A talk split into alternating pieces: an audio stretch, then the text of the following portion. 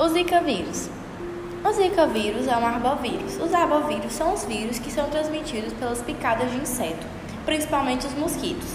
Apresentam um risco superior às outras arboviroses, como exemplos a dengue, febre amarela e a chikungunya.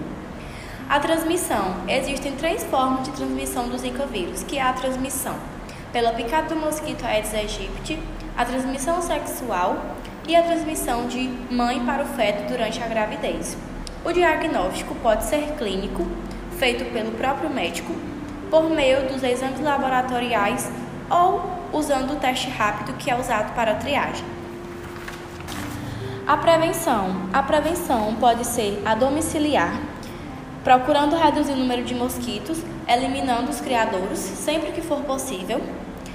A prevenção na comunidade e também pode haver alguns cuidados, que é utilizar sempre telas em janelas e portas, roupas compridas, principalmente calças e blusas, e se usar algumas roupas que deixem expostas áreas do corpo, sempre usar repelentes. O tratamento. O tratamento é feito de acordo com os sintomas, com o uso de analgésicos, antitérmicos ou outros medicamentos que podem estar disponíveis na unidade pública para controlar a febre e a dor. O prognóstico é favorável dependendo da situação do paciente.